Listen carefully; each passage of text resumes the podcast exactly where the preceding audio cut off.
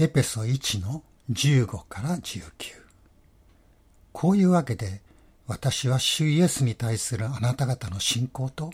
すべての生徒に対する愛とを聞いてあなた方のために絶えず感謝を捧げあなた方のことを覚えて祈っています。どうか私たちの主イエス・キリストの神すなわち栄光の父が神を知るための知恵と啓示の御霊をあなた方に与えてくださいますように。また、あなた方の心の目がはっきり見えるようになって、神の召しによって与えられる望みがどのようなものか、生徒の受け継ぐものがどのように栄光に富んだものか、また、神の全能の力の働きによって、私たち信じる者に働く神の優れた力がどのように偉大なものであるかをあなた方が知ることができますように。聖書がわかるというのはどういうことでしょうか？どうしたら聖書がわかるようになるのでしょうか？今日は聖書を手にする人なら誰もが知りたいと思うことについてお話をします。で物事を知るという時に2種類の知り方があります。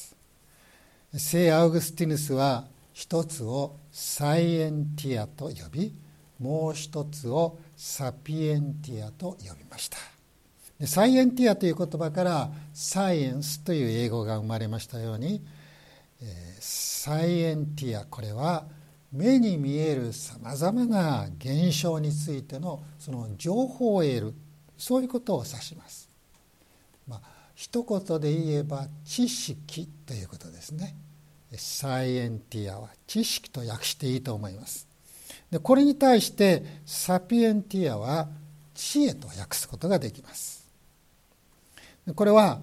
目に見えるさまざまな現象のその背後にあるものについて洞察をする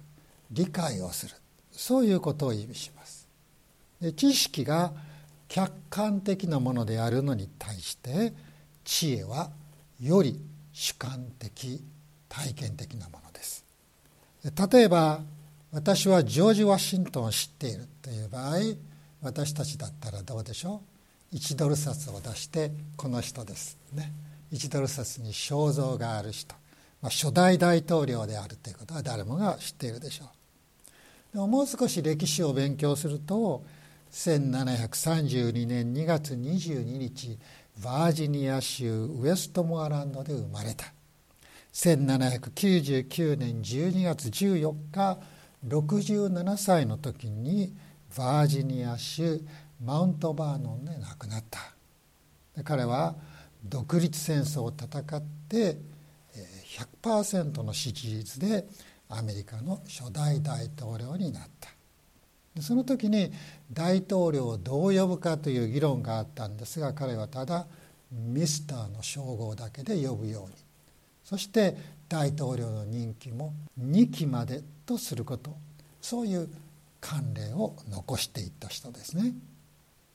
まあいろいろ勉強すればいろんな知識を得ることができますがそれはジョージ・ワシントンについての客観的な知識彼についての事柄の知識でしかありません。けれどもジョージ・ワシントンのもとで独立戦争を戦った兵士たちはもう最初は敗戦に次ぐ敗戦だったでしょ。その中でも決して諦めずに兵士たちを励まし導いてくれた自分たちの指揮官としてジョージ・ワシントンを見ていたと思うのです。彼の忍耐とか勇気とか決断をきっと心に深く刻んだことだろうと思うのです。彼らはワシントン将軍についてのその事柄を知っていたんではなくて彼自身その人を知っていたのです。ジョージ・ワシントンは祈りの人として知られています。で彼は独立戦争の最中でも毎日兵士たちを集めて祈りの時を持っていました。大統領を退職してからもその祈りの生活を続けました。夕食後みんながワイワイとですね団らんを楽しんでいる。もうそういう中でも毎日かっきり9時になると彼はキャンドルを持って自分の書斎に引きこもりました。彼の老いが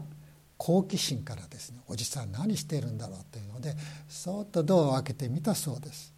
そうすると彼は椅子の前にひざまずいておりその椅子には聖書が開かれていたということです。9時から10時まで1時間祈りが続いたと言われています。ジョージ・ワシントンは二十歳の時からこういう祈りの生活に入った。そういう習慣を身につけたということが彼が書き残しました。祈りの日記に記されています。私たちはそういうものを読むとジョージ・ワシントンを改めて尊敬しますね。でその人が書いたものとかあるいはその人について書かれたものそれを通してその人の人格に触れる。その人の生き方に共鳴する。そういう読み方はその人を知る。これは、えー、知恵の読み方だろうと思うのですね。で貧しい子供時代を過ごしましたリンカーンは聖書とそれからワシントンの伝記の2冊しか本を持っていませんでした。でもそれを繰り返し繰り返し読みました。リンカーンは聖書を読んで神様の御心を知りました。ワシントン伝を読んでワシントンの人格に触れ彼も同じように大統領になるんです。私たちも同じようにこの聖書を知識としてだけではなく本当に知恵によってこれを読み自分のものにしたいとそう思うのですね。で聖書について知りたければ聖書を解説した書物はもう山ほどあります。簡単に手に入ります。しかし聖書が66巻ありますよ旧約と新約に分かれていますよその主題はイエス・キリストですよそのメッセージは神の愛ですよそういうことを知識として知ったからといってそれで本当に聖書が分かったのかというとそういうことにはならないと思います。イエス・キリストがこの私のために十字架で死んでくださった。神様はそれほどにこの私を愛してくださっているんだ。そのように知ること。そのように神様の愛を自分のものとして受け入れた時に私たちは初めて聖書が分かるようになります。聖書を誰か他の人のためのものとしてあれはクリスチャンのためのものだ。アメリカ人のためだけれども私たちのためではない。そんなふうにして読んでいても聖書は生涯わからないでしょう。誰か他の人のためのものとしてではなく私のために書かれたものとして読むその時に私たちは聖書が分かるようになるのですでそれが私たちに求められている聖書の読み方です。テモテ第23の15聖書はあなたに知識を与えてと書いてありましたか？いいえ知識ではないですね。聖書はあなたに知恵を与えてキリストイエスに対する信仰による救いを受けさせることができるのです。そう書いてありました。客観的な情報としての知識だけではイエス・キリストを自分の救い主として受け入れることはできません。キリストの救いを自分のものにすることができないのです。私たちが聖書に向き合い聖書が与える知恵をいただいてこそイエス・キリストの救いは私たちのものになるのです。聖書が分かるのは最終的には聖書が与える知恵によるのですけれどもじゃあ知識は必要ないのですかと言ったらそうではありません。知識を決して否定しているわけではありません。多くの場合知恵は知識という土台の上に与えられる。もちろん知識を積み重ねればそれが自動的に知恵になるわけではありませんけれども知識から知恵に導かれるということも多いと思います。例を挙げてみましょ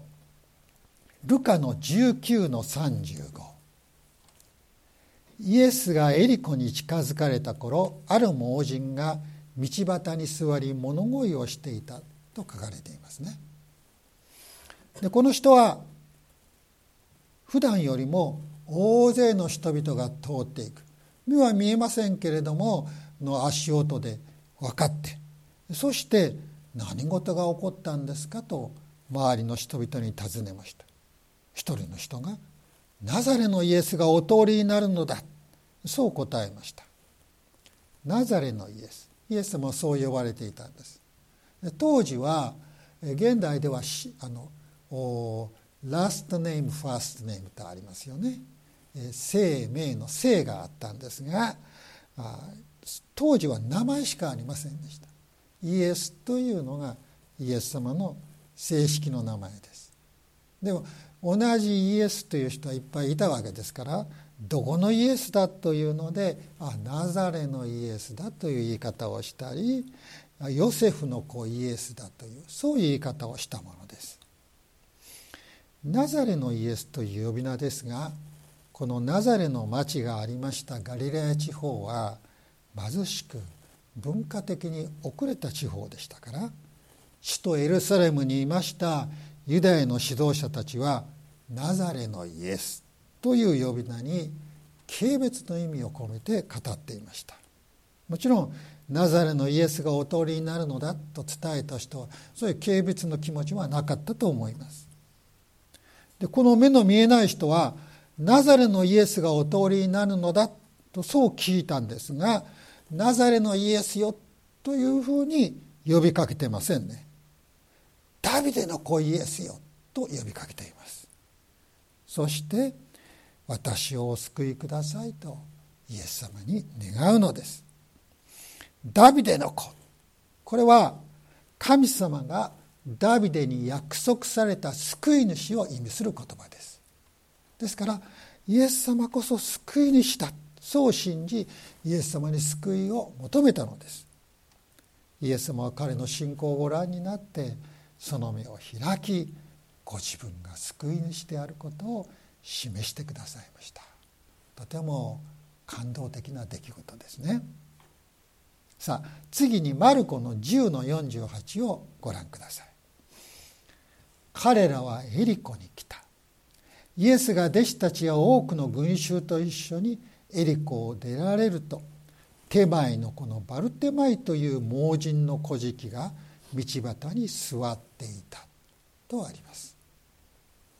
ルカもマルコも同じ人の同じ出来事を書いています。ルカでは名前が記されていませんけれどもマルコではバルテマイこれは手前の子という意味ですけれども手前の子のバルテマイですね。そういう名前であったことが分かります。マルコはこのバルテマイの目が開かれたのはイエス様がエリコを出られた時だって書いてあるんですね。ところがルカはどうでしょう？イエス様がエリコに近づかれた頃だって言ってるんですよ。イエス様がバルテマイの目を開いてくださったのはイエス様がエリコの町に入る時だったんでしょうか？それとも出ていく時だったんでしょうか？マルコとルカのどちらが正しいんでしょうか？皆さんの答えはどうでしょう？どっちでもいいじゃないですかと。もう目が開かれてその人がね救われたんだったらイエス様が救いにしてあることが分かったんだったらどっちでもいいでしょう。まあ確かにそう言えるでしょうけれども。でも答えはねどちらも正しいのです。実はエリコの町には旧市街と新市街がありました。エリコという町はエルサレムに巡礼に、する人たちが必ず通るところです。まあ言うなれば門前町として栄えました。で町はどんどん大きくなっていきまして新市街が出来上がっていたのです。でイエス様は旧市街から新市街へと歩んでいかれバルテマイは旧市街と新市街の境目に座っていたということになります。でマルコは旧市街をエリコと呼びました。イエス様がエリコを出られると手前の子バルテマイという盲人の小敷が道端に座っていた、まあ、そう書いたわけです。ところがルカの方は新市街の方をエリコと呼びました。そしてイエスがエリコに近づかれた頃ある盲人が道端に座り物乞いをしていたそう書いたわけです。で聖書を読んでいきますと一見矛盾と思える箇所に出会います。でそのような時は丹念に聖書を調べその時代のことや文化のことや習慣のことや、まあ、この場合は地理的なことでしょうね。そういうことを学んでいますと答えが見つかります。聖書を繰り返し読み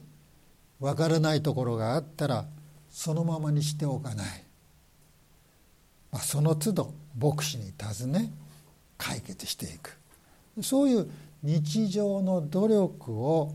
積み重ねることによって聖書が分かるというそういうことも体験することができると思います。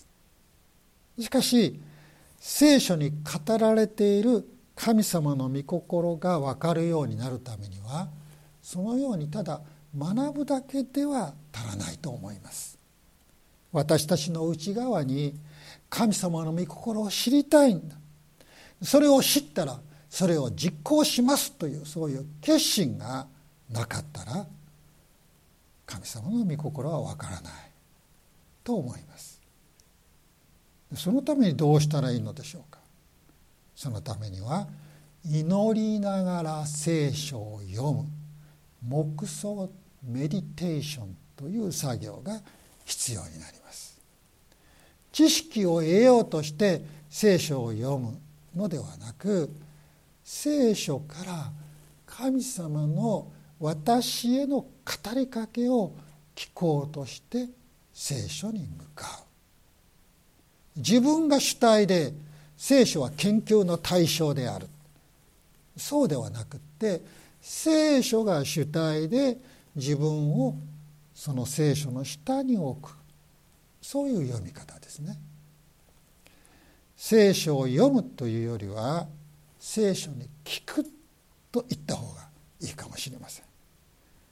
で黙想というのは聖書と対話をすることです。そう言っていいと思います。でそのためにはその日に読んだ聖書の中心的な部分を何度も繰り返して唱えてみるといいです。そうすると暗記します。暗記しておけば聖書を手にしてなくっても心の中でその言葉が思い浮かんできてそれを思い巡らすことができます。まあ、きちんと暗唱聖句ができれば一番いいと思います。暗唱聖句はサンデースクールで子どもたちが毎週していることですけれどもこれ大人も大切必要なことですね。暗唱聖句は黙想への第一歩になります。聖書は精霊によって私たちに与えられた神の言葉です。で精霊は聖書を書いた人々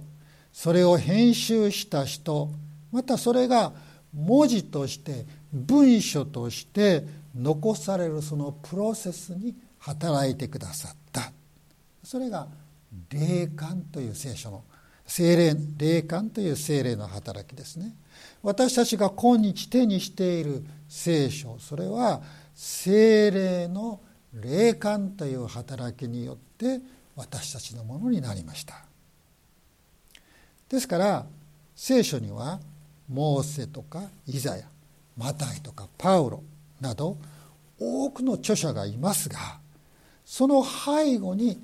精霊がおられる。から聖書の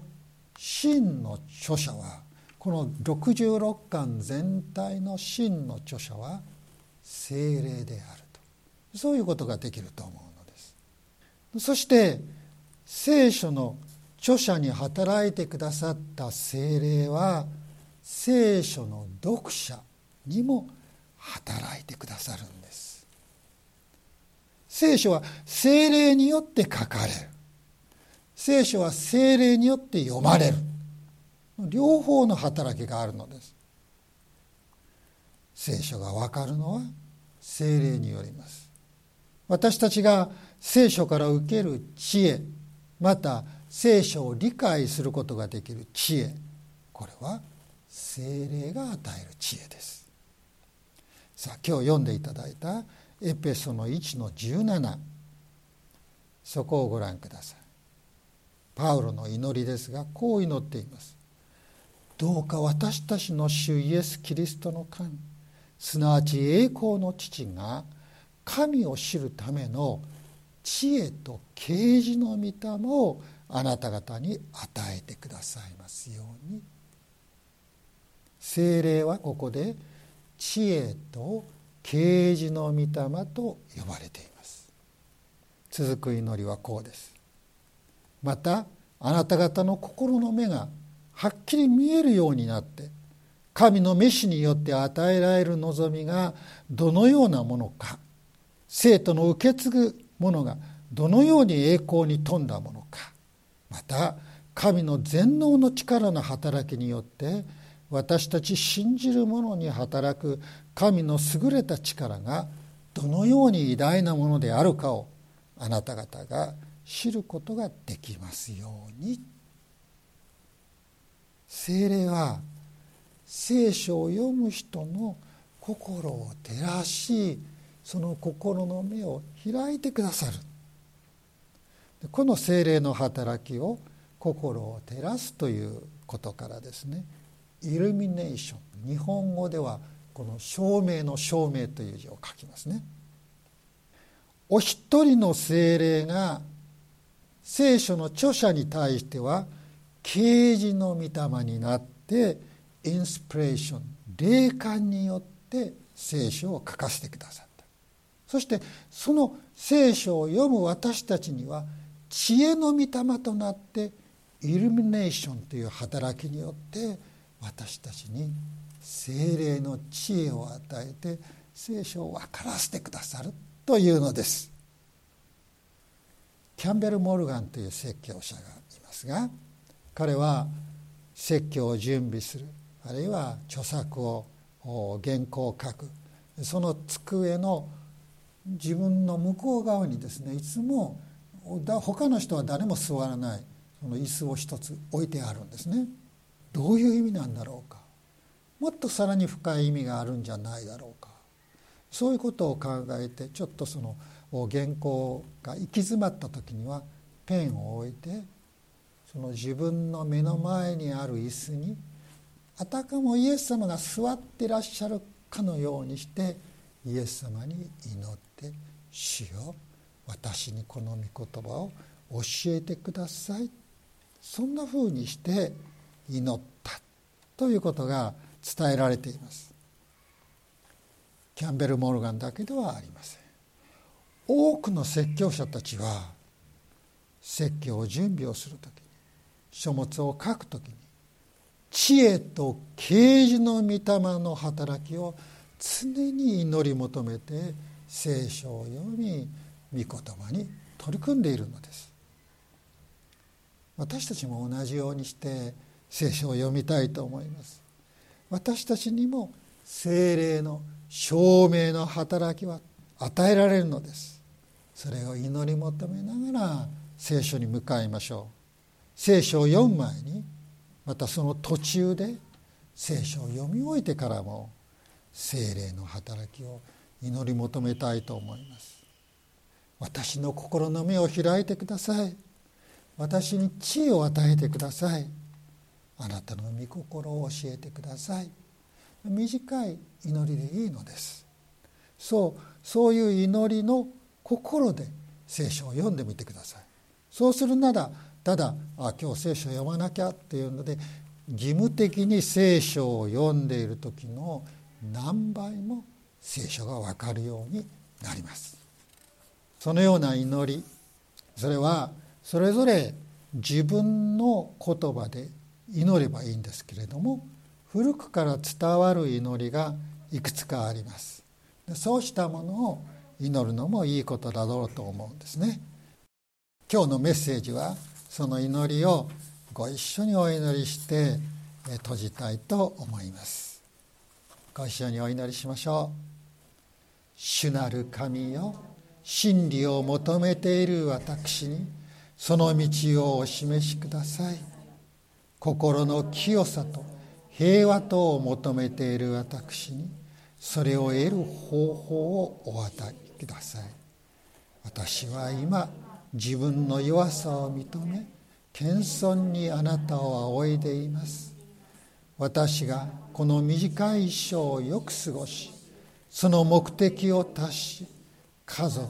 友人社会に対する自分の義務をよく果たすことができるために